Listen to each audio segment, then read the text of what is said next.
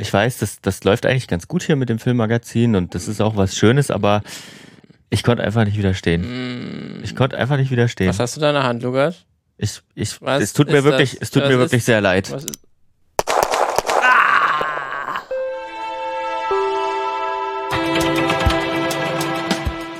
Und es das- ist aus. das war ein großer Todesschrei, oder? Der war krass. Von ja, mir. der war. Also, der ich- war richtig äh, intensiv Ja. und den hat man gespürt, oder? Oscar, war, and the Oscar goes to.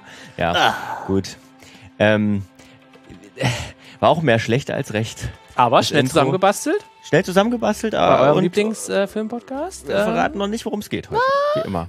Immer halt so, ne? Ja, ihr könnt zwar vielleicht auch schon lesen in eurem ähm, Pod Podcatcher des Vertrauens, aber vielleicht auch nicht. Das ist eigentlich einfach Riesenblödsinn, daraus immer so ein Rätsel zu machen, weil die Leute können auch Aber für uns ist das dramaturgisch, lesen. macht das so viel mehr Sinn. Ja, das stimmt. Das Denkt euch einfach, es wäre irgendwie Radio und ihr hört es gerade aus Ja. heiterem Himmel und äh, ihr habt uns jetzt noch nicht gehört. So. Genau. Herzlich willkommen beim Filmmagazin. Hallo. Ich bin Martin. Und ich bin Lukas und wir ja, hosten diesen Podcast jede Woche. Wenn wir uns nicht umbringen, Gegenseitig. gegenseitig. Für Geld? Für Geld, das ist wichtig. Das ist ja eine wichtige Komponente heute. Deswegen habe ich ja auch gesagt, ich konnte nicht widerstehen. Ich habe das ja jetzt nicht einfach aus meinem eigenen Antrieb hera- heraus gemacht, wie so eine Nebenfigur, wie wir vor zwei, zwei Folgen gesprochen oder eine Hauptfigur, wie wir vor einer Folge gesprochen haben, sondern es gab ja einen Auftraggeber, eine Auftraggeberin ein in meinem Auslöser sozusagen. Fall. Ein Trigger. Ein Trigger. Wie, wie bei einer Waffe, weißt du, verstehst du? Oh, wir sind Ja, heute, super. es ist Freitag, äh, irgendwie 17.30 Uhr und die Tage waren lang. Äh, entschuldigt mir ein bisschen Schabernack treiben heute. Aber das machen wir doch immer. Denn das, das reichert doch den Podcast erst so richtig an. Was wir auch immer machen, ist den Leuten nochmal zu sagen, wie sie uns erreichen können und zum Beispiel Themenvorschläge zu schicken. Die, das, war, das war tatsächlich auch ein Themenvorschlag, Ja. den wir äh, bekommen haben.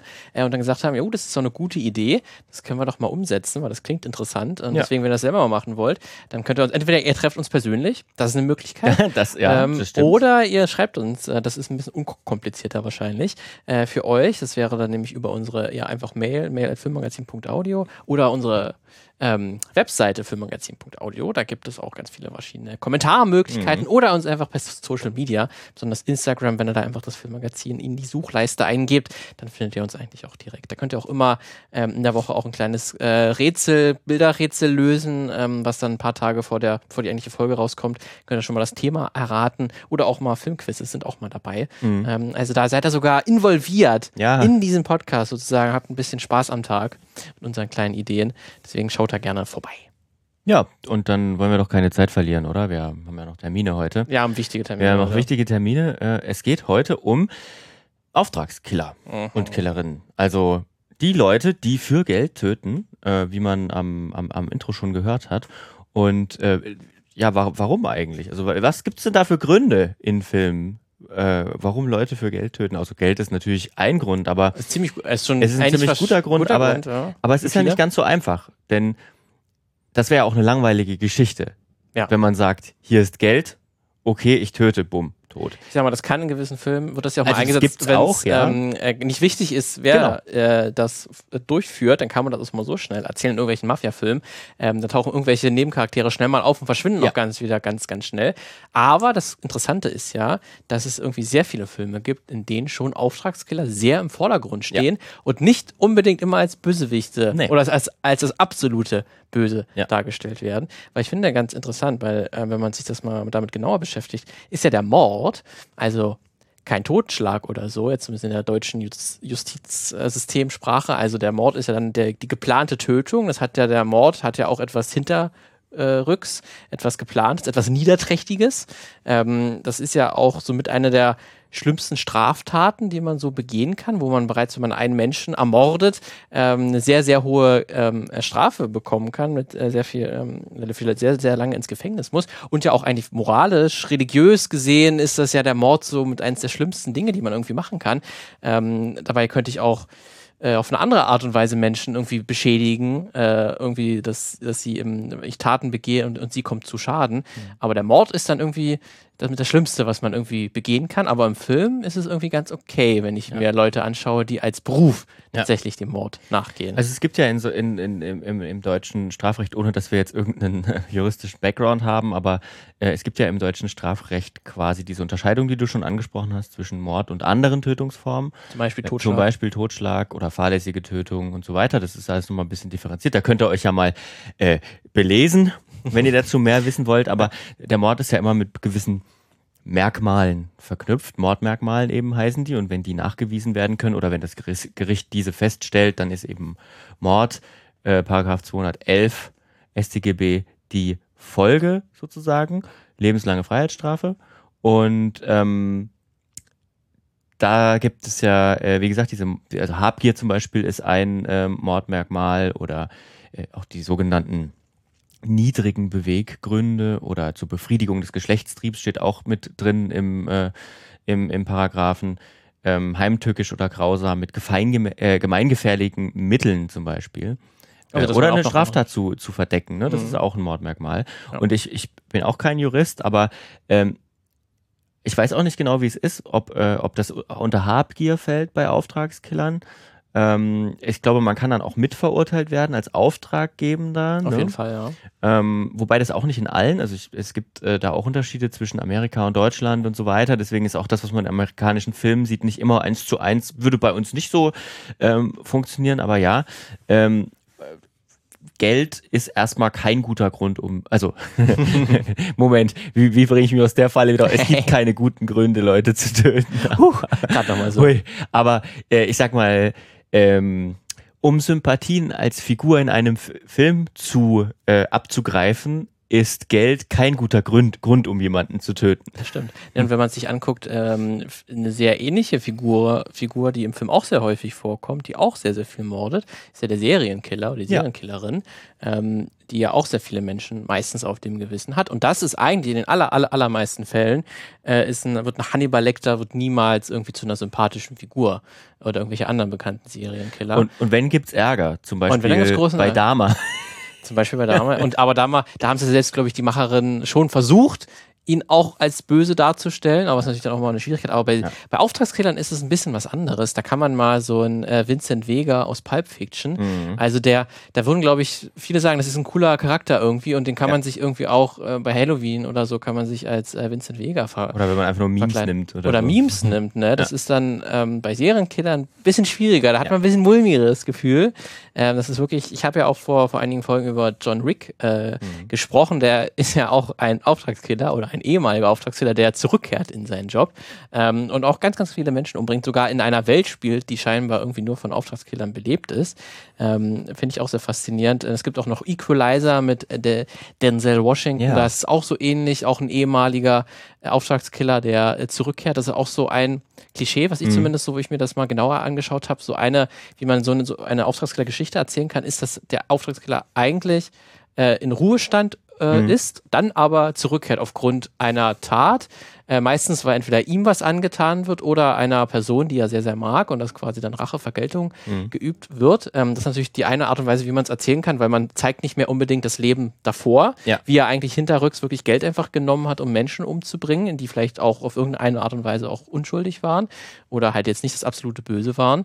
Ähm, und dadurch, dass man dann natürlich da eine Tat in den Vordergrund äh, stellt, also zum Beispiel bei Equalizer ist es so, dass äh, Denzel Washington, der Charakter, ähm, eine junge Frau äh, kennenlernt, kennenlernt, ähm, die so eine Art Freundschaft äh, entwickeln und diese Frau dann irgendwie sehr, sehr stark zugerichtet wird durch einen Gangsterboss. Und dann äh, der Equalizer loslegt, um dann Rache zu üben an diesen mhm. Gangsterbossen. Äh, das ist dann hat man zum einen die Gewalt, der Auftragskiller äh, tut jetzt anderen äh, Gangstern Gewalt an. Das ist ja mhm. schon mal auch schon mal eine moralische Unterscheidung. Ja. Da fällt es einem als äh, Zuschauer, Zuschauerin auch ein bisschen leichter, das zu rechtfertigen, als auch die Tat, die das alles in Gang gesetzt hat, müssen wir, ja. verurteilen wir natürlich auch. Ja.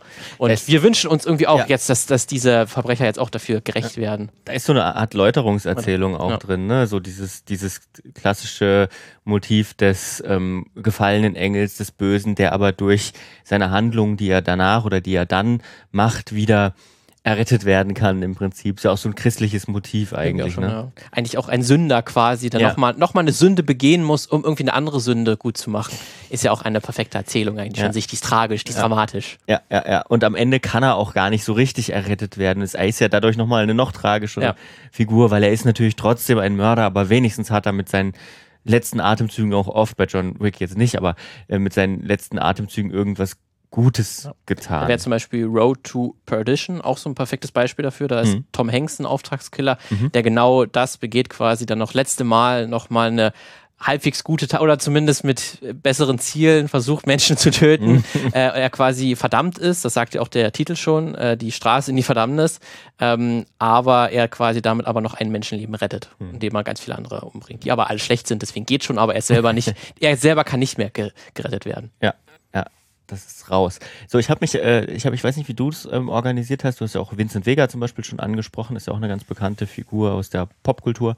Äh, ich habe mir drei äh, Filme vorgenommen, weil ich wollte, dass die Folge mal, es mal wieder eine Folge wird, die, die nicht eine, über eine Stunde geht. Ähm, ich habe drei. Wie, was hast du so? Ich habe tatsächlich ein bisschen wahllos alles mal Okay, aufgeschrieben. einfach mal deswegen. geguckt, was es Aber ich gibt. sag mir einfach deine und ich streue ein bisschen meine mit, da Okay. mit rein äh, und ordne die ein bisschen zu. Das wird schon, wird schon passen. Okay, ich fange natürlich mit dem, mit dem, mit meinem obvious Kandidaten an, über den ich auch schon häufiger gesprochen habe, weil es einer meiner Lieblingsfilme ist. Leon der Profi von 1994 von Luc Besson. Ähm, vielleicht gleich mal ähm, vorweg so, ähm, wir, es, es gibt auch natürlich Kritik, äh, die man an dem Film äußern kann. Nur weil es ein, ein Lieblingsfilm ist, heißt das ja nicht, dass man den kritiklos einfach äh, anguckt, ohne dass man jetzt merkt, hey, guck mal, der Film ist jetzt äh, boah, der ist 30 Jahre alt bald, der ist jetzt 30 Jahre alt, der ist aber perfekt gealtert, den kannst du heute noch so drehen. Nee, es gibt problematische Sachen darin. Ähm, ich sag nur Stichwort äh, Lolita, ja, Erzählmuster. Äh, dafür, darüber habe ich aber schon mal gesprochen im Filmmagazin. Hört euch dazu gerne die Folge über Natalie Portman an. Die spielt nämlich, ähm, ich glaube mit 14 oder so war Mhm, sie. 14, 15, 14 ja. oder 15. Ähm, eine ihrer, oder ihre erste große Hauptrolle, ähm, richtig gut gespielt aber eben nicht ganz unproblematisch. Hört deswegen gerne die Folge über Natalie Portman. Wir fokussieren uns ja aber auf die andere Hauptfigur, nämlich ähm, Leon.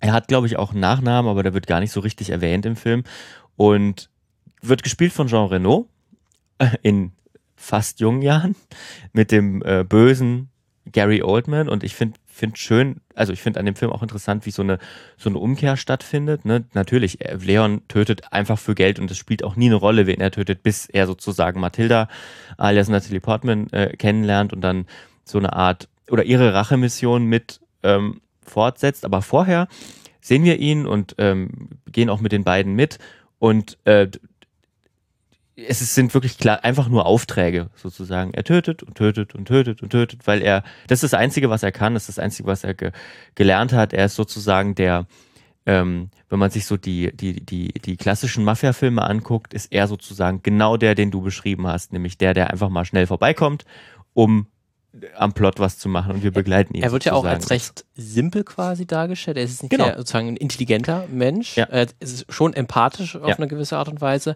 aber er hält jetzt nicht die großen Reden oder kann das Nein. groß äh, literarisch erklären, was und da passiert. streng, auch streng an seinen, äh, streng an seinen, seine Abläufe und so weiter und nur deswegen funktioniert das und das macht er und er gibt auch, er verdient damit einen Haufen Geld, die gibt er aber seinem Partner, der ihn damals geholt hat irgendwie, der verwaltet das für ihn und er braucht ja auch nicht viel und er lebt eigentlich nur, um da zu, zu arbeiten ähm, und wir erfahren auch äh, über ihn im, im Laufe des Films ja so ein bisschen, dass er quasi aus Sizilien, glaube ich, geholt wurde als Junge und dann nicht weiter konnte, weil es gab da eine Frauengeschichte und so weiter.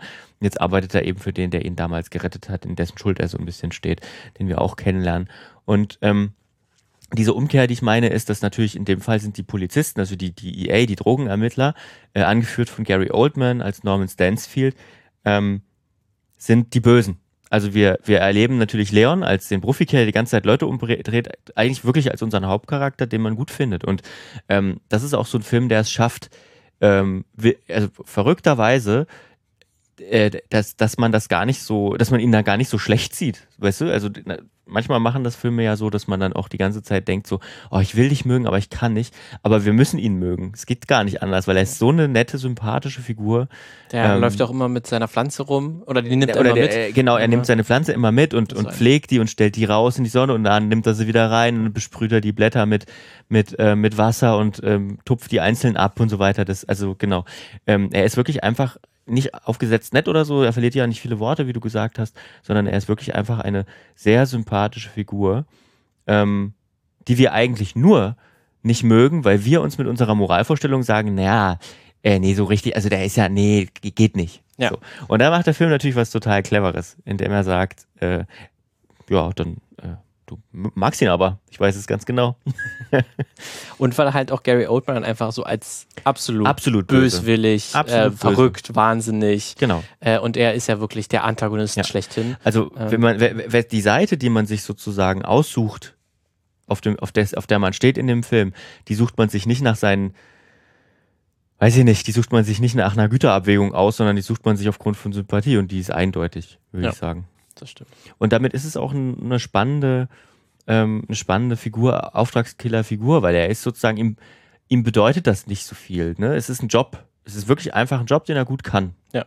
So. Und das ist, glaube ich, auch so ein, auch ein Klischee, das sich durch, durch sehr viele Auftragskiller-Erzählungen mhm. zieht, dieses Job-Narrativ. Ja. Das fand ich auch sehr, wo ich mal so eine Liste gemacht habe von, von Filmen, wie viele Filme sich wirklich das irgendwie mit einem Job also wirklich verbinden, dass mhm. es sich irgendwie äh, äh, ähm, das ist, dass du nicht irgendwie, weil sie es gerne machen oder ja. so, wird es häufig dargestellt, sondern es gibt dir halt Geld, du machst das, dann kehrst du irgendwie dein altes Leben zurück, ähm, aber irgendwie beschäftigt dich trotzdem die ganze Zeit.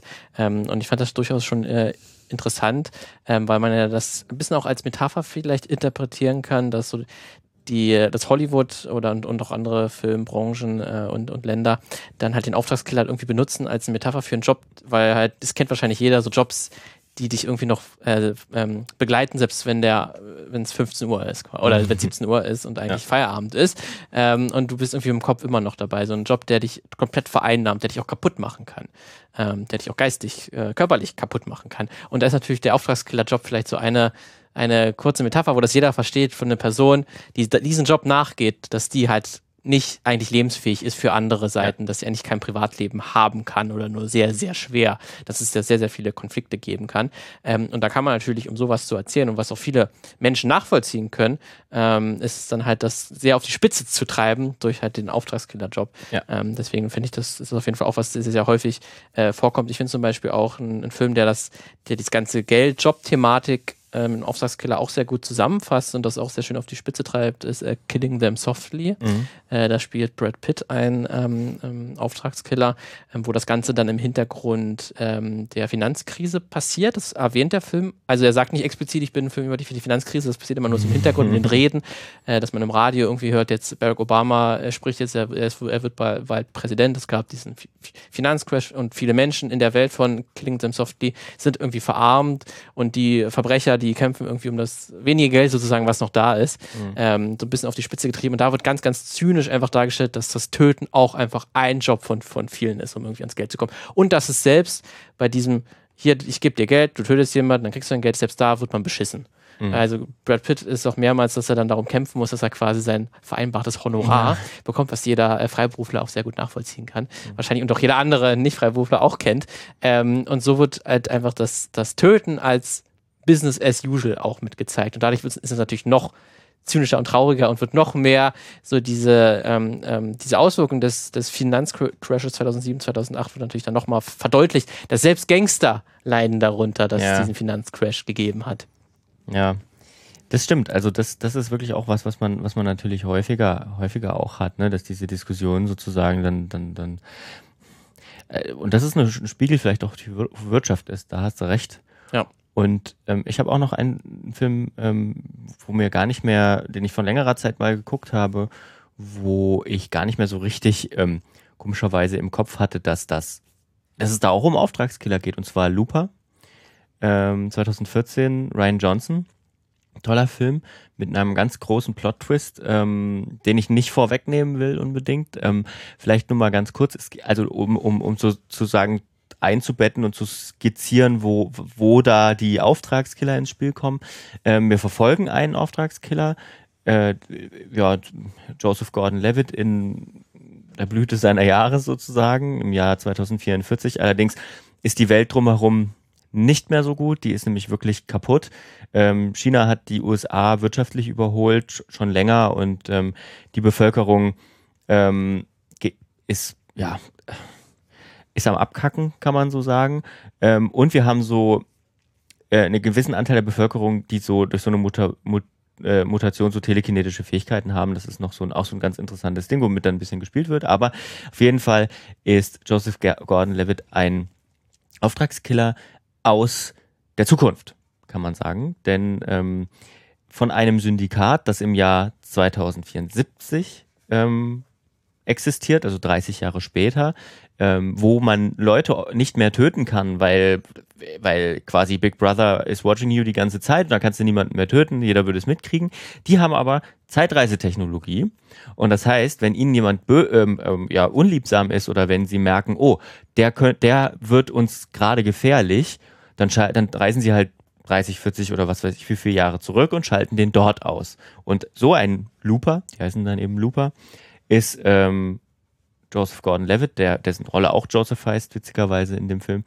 Und ähm, das fand ich mal auch so eine, so eine interessante Geschichte, denn das, da ist das Motiv sozusagen, ich würde sagen, Armut. Also er ist ja sozusagen in dieser, in dieser ähm, Welt, in der er keine andere Möglichkeit hat, als ähm, mit diesen, also er reist nicht selber zurück, also er ist, ich habe es falsch erklärt, er reist nicht aus dem Jahr 2074 zurück, sondern er hält seine Aufträge aus dem Jahr 2074, lebt aber zu dem Zeitpunkt im Jahr 2044 also und das die, ist eben seine Einnahmenquelle. Ja, und die Opfer werden sozusagen in die Vergangenheit geschickt und getötet und was noch ganz interessant ist in der Welt von Looper, dass dann ja. ähm, die Looper auch selber getötet werden, dann in 30 Jahren quasi, mhm. wenn sie in dieser in dieser Zukunft angekommen sind, wo diese ja. Aufträge durchgeführt werden, dann ist dann damit quasi der Loop geschlossen ist, der Kreislauf, damit dann diese Auftragskiller auch nicht ihre Auftragsgeber ja. verraten können, ähm, willigt man quasi ein, wenn man diesen Job ein, einnimmt, in 30 Jahren bin ich tot. Ja. In 30 Jahren werde ich umgebracht, damit dann äh, ich das nicht mehr verraten kann ähm, und damit es dann irgendjemand anders weitermachen kann.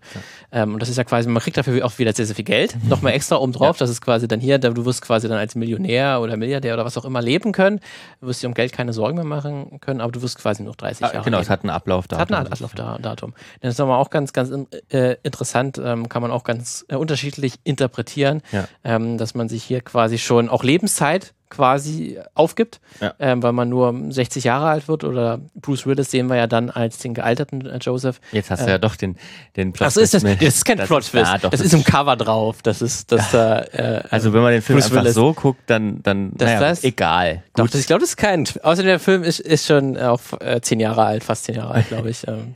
Ja, gut, dann kann man. Es gibt ja noch andere Twists, deswegen ich dachte, du meinst es was anderes. Nee, ähm, ich meine, also noch was. Es gibt auch noch was anderes. Noch Egal. Ja, haben jetzt. ja. jetzt. Jetzt haben wir es drin. Jetzt haben wir es drin. ähm, und man hat auch auf jeden Fall, was man Looper auch viel hat, dass dann diesen ewigen Kreislauf irgendwie aus, aus Gewalt und Gegengewalt. Ja. Man kann natürlich auch immer fragen, gibt es diesen Zyklus, der wird ja gerne mal wie ein Zyklus aus Gewalt, ähm, ob es ihn wirklich so gibt. Die Gewaltspirale. Der, die Gewaltspirale und ob das nicht auch vielleicht eine zu simple Art und Weise ist, sowas zu beschreiben. Ja. Ähm, ist auch mal problematisch, darüber könnte man auch ganze Doktorarbeiten schreiben, glaube ich. Hat man äh, bestimmt auch schon. Hat man bestimmt auch schon. Aber ist zumindest hier auch mal eine sehr äh, auch eine interessante Art und Weise, das Ganze mit der Zeit, äh, Zeitreisemechanik äh, ja. reinzubringen, dass dann auf jeden Fall, wenn man sich entscheidet, Opferskiller zu werden, dass es dann auch immer Gegengewalt erzeugt. Ja, also es, es gibt auch da wirklich tolle, ähm, es gibt auch wirklich tolle Einstellungen eben immer, wenn, wenn man, also ich habe ich so noch so weite Landschaften im Kopf, ne, die so heruntergekommen wirken und dann fährt äh, Joseph Gordon-Levitt sozusagen an irgendeine Stelle und bereitet sich vor, ähm, ähm, legt da schon mal seine Plane aus, damit man möglichst wenig Spuren hinterlässt und so weiter. Und dann kommt irgendwann sein Opfer zurückgeschickt. Also der muss sagen, der ploppt dann einfach wirklich so der auf. Der ploppt auf, genau. Und wird dann äh, einfach puff erschossen. Ja, und dann irgendwann wird Geld noch mitgeschickt, ne? Oder wird es gleich mitgeschickt? Ich weiß es gar nicht mehr. Ist auch ganz Gold. interessant, ne, dass dann auch in, in, in ähm, anderen ähm, Auftragskiller-Filmen, da wird dann gerne auch mal der Auftragskiller auch als besonders irgendwie elaboriert dargestellt, ja. ne, dass das dann absolute Profis ja, nat stimmt. natürlich sind. Ne, auch äh, der Hitman, also äh, Agent 47 ja. aus, ist, äh, basiert auf dem Videospiel, aber gibt es auch mittlerweile drei. Perfekt, mit, dem An mit drei, Anzug und drei, so. drei, drei, drei Filme, wo dann wirklich ein Typ im Anzug ähm, quasi der perfekte Auftragskiller ist, der sich in aller möglichen Hochsicherheitsgebiete einschleicht, um dann sein Ziel zu töten. Und in Looper ist das komplett aufs, Minim, auf, aufs Minimum, aufs Rudimentärste äh, zurückgegriffen. Es hat gar nichts Glamouröses irgendwie nee. mehr oder Professionelles an sich, weil das könnte im Prinzip jeder machen. Ja. Äh, du musst, das kann auch jeder machen. Das kann auch jeder machen, weil ja. du musst eigentlich original nur abdrücken. Vor ja. dir, die, die äh, erscheinen auch schon gefesselt. Die tragen auch so einen Sack auf dem Kopf, dass man die nicht sehen, sehen muss und sich angucken muss. Es ist quasi wirklich das Simpelste auf der Welt.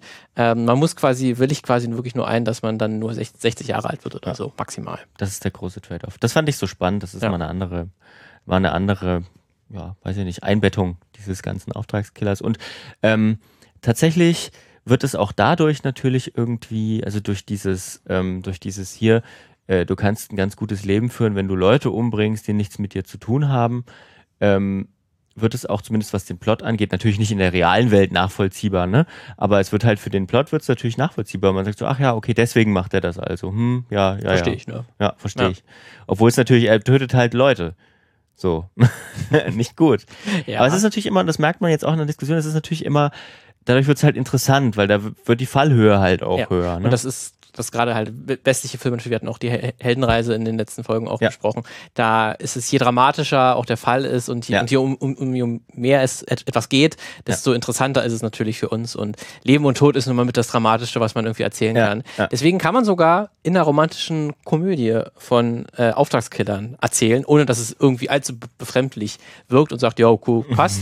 Denn nämlich in Mr. und Mrs. Smith mhm. hat man es auch mit zwei Auftragskillern äh, zu tun, die aber Eheprobleme haben, äh, zum Paartherapeuten gehen und dann irgendwann feststellen, fuck, wir sind, haben ja ein, ein geheimes Leben und wir sind beide jeweils äh, die besten Auftragskiller unserer jeweiligen Organisation. Äh, wir haben irgendwie so ein geheimes Leben vor uns verheimlicht. Wir, wir gehen aber dem gleichen Handwerk sozusagen mhm. nach. Ähm, und so wird das dann Ganze in einer sehr aufregenden äh, Actionkomödie, romantischen Komödie dann so ein bisschen erzählt, wie diese Eheprobleme sich dann auf zu lösen beginnen oder sie sich wieder annähern können, äh, dadurch, dass sie jetzt endlich mal erzählen, was sie eigentlich wirklich in Wirklichkeit machen. Ähm, und ist natürlich auch eine, eine Metapher, könnte man sagen, auf Eheprobleme, vielleicht auch auf mhm. häusliche Gewalt, was man vielleicht so deuten kann, weil es dann ein bisschen schwieriger ist, weil die wollen sich ja auch zeitweise im Film wirklich auch erschießen äh, und tun sich Gewalt an. Mhm. Äh, es wird dann aber natürlich ein bisschen drüber gelacht, ähm, weil es dann, wie gesagt, eine Komödie ist und dann gar nicht so eng wird und das hat, hat man wieder schnell vergessen und dann arbeitet man auch wieder zu, zusammen. Das könnte man auch durchaus schon ein bisschen kritisch äh, interpretieren. Aber hier funktioniert es natürlich auch trotzdem, ähm, äh, weil es natürlich auch diese maximale Fallhöhe ist und weil ja. es so dieses auch, ist ja auch so True, True Lies ist ja auch ein, ein, ähnlicher Film, wo dann halt, da ist es nur eine Person, die ein mhm. Auftrags- oder ein Superagent ist und da ein geheimes Leben ver verheimlicht. Hier macht der Film, treibt es nochmal mehr auf die Spitze, indem es die Ehefrau und Ehemann beides mhm. sind. Ähm, aber hier auch dann, dann wirklich interessanterweise uns gar nicht interessiert, dass sie eigentlich Menschen, Menschenleben links und rechts einfach auslöschen. Waren, ähm, waren Brad Pitt und Angelina Jolie da eigentlich noch zusammen, als sie den Film gedreht haben? Sind, da sind sie zusammen gekommen. Ach, das da sind ja sie zusammen gekommen. Das war ja ah. noch der große große Spice ah, drum. Ähm, okay. Das war der Film, wo sich dann äh, Brad Pitt von Jennifer Aniston getrennt hat ah. ähm, und sie zusammengekommen sind. Deswegen, das muss man auch den Film auf jeden Fall. Ich habe den lange nicht mehr gesehen. Ich glaube, ich müsste den immer noch mal gucken. Mhm. Aber ich habe den eigentlich als recht okay und eigentlich ziemlich gut in, in Erinnerung, mhm. weil es auch wirklich zwei wunderschöne Menschen einfach sind, äh, die man sich angucken kann, die auch wirklich Charisma und auch wirklich eine Chemie ja. haben, weil es ja. wahrscheinlich auch in echt so passiert ich ist. Den auch, ich habe den, also auch, ich hab den auch als gute Komödie in, ja. in, in, in, Erinnerung, muss ich sagen, auf jeden Fall. Deswegen, ähm, das funktioniert auf jeden Fall ziemlich gut. Ähm, und deswegen äh, würde ich auch so einen, so einen, interessanten Film, wo dann einfach wirklich diese Auf Auftragskiller-Mechanik äh, oder, oder Erzählung benutzt wird, obwohl es eigentlich gar nicht funktionieren sollte, aber irgendwie funktioniert es trotzdem. Hm. Ja, hast du noch sonst was? Das passt perfekt. Zu, das passt wirklich perfekt zu meinem dritten und letzten Beispiel. Ich habe nämlich wieder, natürlich habe ich wieder ein Anime mitgebracht. Ähm, klar, logisch. Of course. Und zwar einen relativ aktuellen. Ähm, der zweite Teil der ersten Staffel ist gerade durchgelaufen. Äh, die erste Staffel kam 2022, basiert auf einem Manga und heißt Spy Family. Oder Spy X Family. Man macht manchmal so ein X dazwischen. Ich glaube, es wird nicht gesprochen. Ähm, und es geht um eine ja, Spionenfamilie, würde ich sagen. Also das ist sozusagen der Aufhänger. Ähm, die sich erst zusammenfindet. Also sie sind keine echte Familie. Das Ganze, also die, der, der, das, wie soll ich sagen, die Welt, in der wir leben, ähm, oder das Land heißt Vestalis, äh, mit der Hauptstadt Berlin. Ähm, Berlin. Vestalis und Berlin. Mhm. Und das Nachbarland Ostania, ähm, mit dem man im Clinch liegt, ähm, ja, äh, da gibt es eine Einheitspartei und so weiter und so fort. Und man spioniert sich eben gegenseitig. Das macht eigentlich so eine Art ähm, kalte Kriegsgeschichte, nur im Setting von 40er Jahre, 50er Jahre Mafia-Zeug so ein bisschen aus. Also es ist so ein Mix aus verschiedenen Epochen und, und, und so weiter. Ähm, wirkt sehr europäisch, muss man sagen. Also die Stadt oder das Land, in dem sie leben, Vestalis. Und ähm, wir folgen oder wir lernen als erstes eigentlich den besten Spion von Vestalis kennen, und zwar Agent Twilight, äh, Lloyd Forger ist äh, dann später sein, sein Name sozusagen, sein, sein Deckmantel, unter dem er unterwegs ist. Und Lloyd Forger äh, hat sozusagen den Auftrag bekommen, ähm, an, sich an einen äh, großen Diplomaten beziehungsweise also äh, er hat sozusagen den Auftrag bekommen, einen ganz großen Fisch zu angeln als Spion ne, und ranzukommen. Und das Problem an der ganzen Geschichte ist, ähm, es gibt keine Möglichkeit, an den ranzukommen, weil der ist eben sehr gut be bewacht, außer vielleicht eine, und zwar sein Sohn geht auf so eine ganz spezielle Elite-Schule, sein Kind.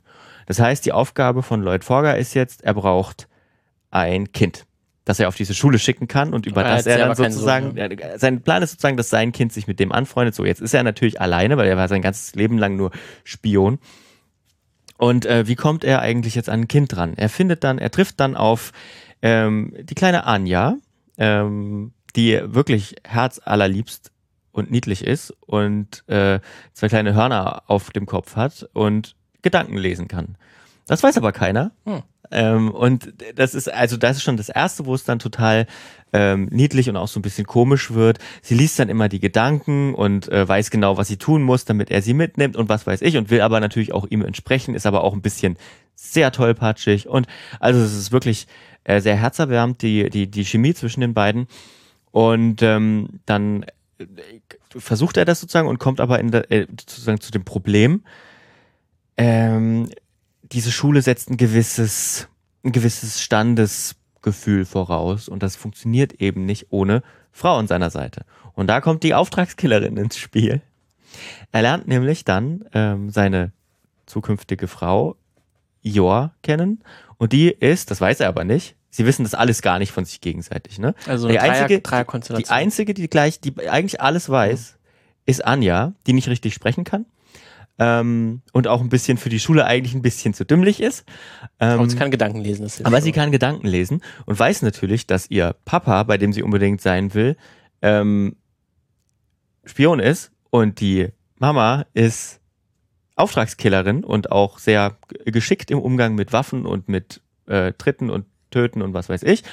Ähm, aber die beiden wissen das von sich gegenseitig nicht. Also das ist so ein bisschen das Dreieck, in dem das Ganze spielt und es soll eben dieses Ziel ist, ist ähm, dass sie da, ähm, dass sie da an diesen, diesen Diplomaten rankommen und ähm, da kann man tolle Geschichten dran erzählen. Das ist wirklich einer meiner Favorite. Ich weiß nicht, ob ich den erwähnt habe, ähm, weil 2022 war so ein gutes Anime-Jahr.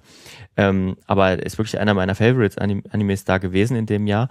Kann man sich echt mal gut angucken. Und das war, ist eben so eine komplette, das ist eigentlich egal. Die Jobs sind, e-, also eigentlich ist es auch egal, dass sie Auftragskillerin ist. Es macht sie einfach nur, es wird einfach eingesetzt, damit sie cool ist. Und damit es noch extremer natürlich ist. Der natürlich, damit es extremer ist, aber, aber ähm, also wir leben ja sowieso in dieser extremen Welt. Ne? Ihr Bruder zum Beispiel ist beim Geheimdienst und foltert auch Leute und so.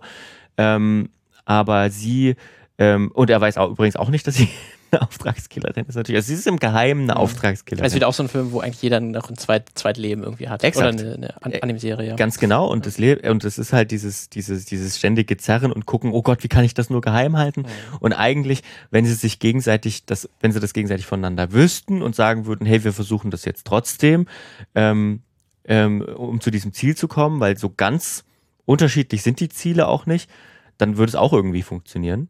Aber natürlich ist es auch spannend, die Love Story so ein bisschen, die sich daraus entpuppt, mitzuerleben. Und du hast so. auch dieses Patchwork-Familie, ähm, hast natürlich auch sehr, sehr stark da in den Fokus Ja. gerückt. Ja. Ähm, das auch nochmal da schön, auch da, dadurch, dass natürlich so, so eine Extreme sind, was die dann halt als, als eigentlichen Beruf haben, Ja. ähm, dann äh, schön sieht, wie das dann halt die Schwierigkeiten ist, wenn halt Patchwork, wenn verschiedene Charaktere Ja. aufeinandertreffen und das dann irgendwie, man alles irgendwie klarkommen muss erstmal. Ja, ja, ja, ja. Also, äh, das, das wirklich auch eine große Empfehlung. Ähm, wo aber dieses, also darauf wollte ich hinaus, wo aber dieses ähm, Auftragskiller sein sozusagen nur ähm, ein Vehikel ist, das sich in die Welt einfügt. Mhm. Also es ist da in dem Fall halt ein Job, der das ein bisschen spicy machen soll. Dann hätte ich noch für Mhm. dich ein, ähm, müsste man diskutieren, ob das ein Auftragskiller ist, aber ich würde eigentlich sagen, das ist quasi ein etwas, äh, eine, eine Subart des Auftragskillers ist eigentlich der Kopfgeldjäger, oder? Könnte man Das habe ich auch überlegt und ich habe es rausgelassen, weil ich fand es ehrlich gesagt nicht. Weil was ist für dich der Unterschied zwischen den beiden? Außer, dass eine Kopfgeldjäger kann jemand auch einfach gefangen nehmen, also muss nicht töten, aber, Ja. Aber es, er tötet ja auch Das. häufiger. Aber gut, Also äh, ist ja wenn er es natürlich tötet, um das Kopfgeld zu bekommen, dann, ähm, dann ist es irgendwie ein Auftragskiller. Wobei Auftragskiller, also würde ich jetzt so, ist meine, meine Interpretation, Auftragskiller sind ja die, die sozusagen ähm, Geld dafür bekommen, um wirklich jemanden zu töten aus niederen Beweggründen. Und ein Kopfgeldjäger ist ja im Prinzip oder wird oft so dargestellt, auch vor allem im amerikanischen Kino, als äh, der verlängerte Arm der Polizei, die das einfach nicht schafft. Ähm, sozusagen, um die, um die Gesellschaft besser zu machen, kriegt er Geld und bringt jemanden zum.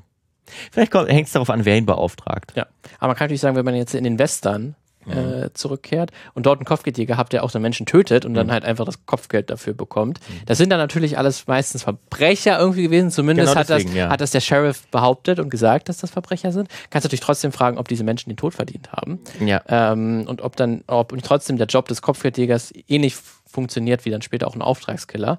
Ähm, ich habe dann trotzdem auch, ich hatte Django, Mhm. äh, Django Unchained Dr. Karl Schulz. und Dr. Karl Schulz. Das sind beides ähm, im Kopfgeldjäger, die für mich zumindest im weitesten Sinne auch irgendwie halt Auftragskiller, Kopfgeldjäger auf jeden Fall sind.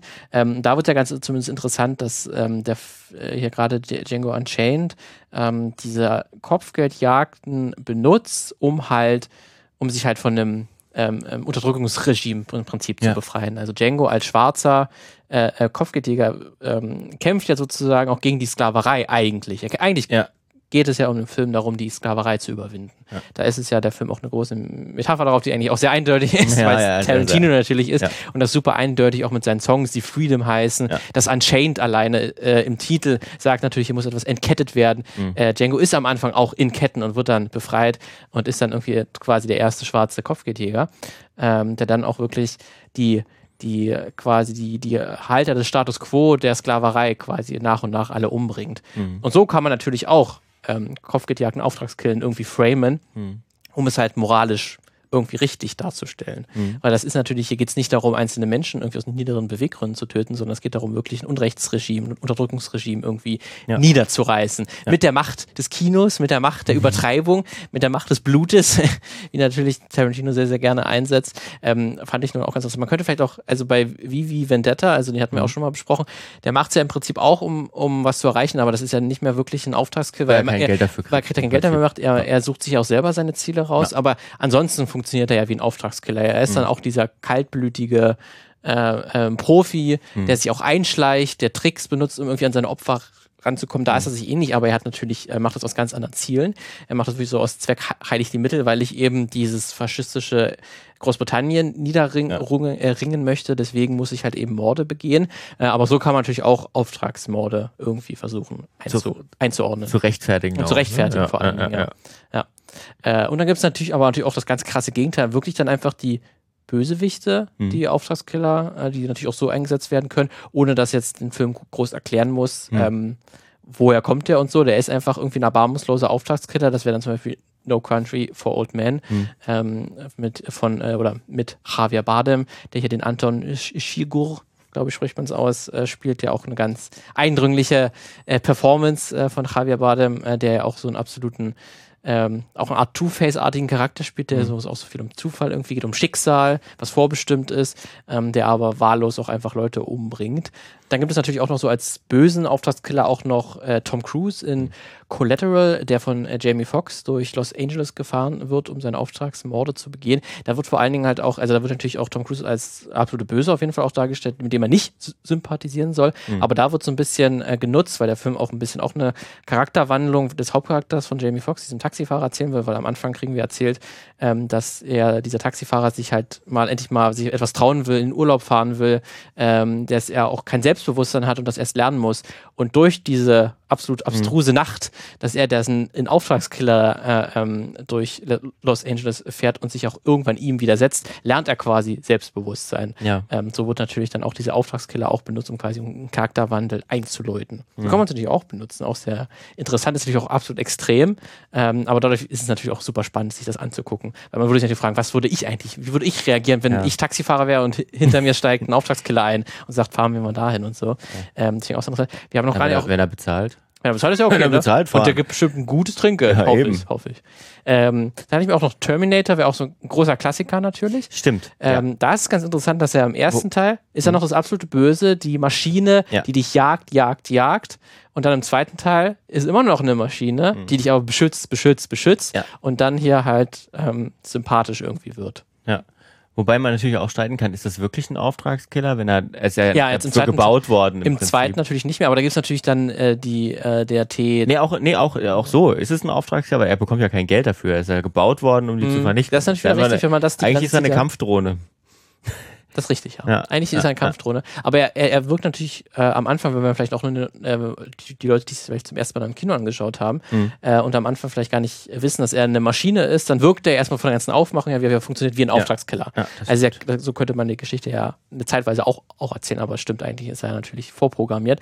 Aber es ist vielleicht auch nochmal eine kleine Subkategorie, von wo man sich zumindest der Ästhetik eines Auftragskillers da hier James Cameron genutzt hat, um den Terminator zu inszenieren. Ja, ja, ja, das stimmt. Und dann hat er einfach, haben sie einfach gemerkt, wahrscheinlich, ähm, wahrscheinlich gemerkt, dass das gut funktioniert mit diesem Beschützer und dass der Arnold Schwarzenegger eigentlich eine sympathische Figur ist und dann hat man es halt. Ja, und man natürlich dann auch einfach einen krassen Wandel, der natürlich auch irgendwie dann interessant ist. Auch wenn man im zweiten Teil ist er jetzt ja. auf einmal der Beschützer und ist ja. irgendwie halt sympathisch. Er, er darf auch mal ein paar Gags machen. Er hat natürlich die coolen One-Liner, wie man es natürlich von Arnold Schwarzenegger kennt. Ja. Äh, aber dann ist natürlich auch nochmal diese Figur des, des ehemaligen irgendwie Auftragskillers auch nochmal komplett gewandelt. Genau.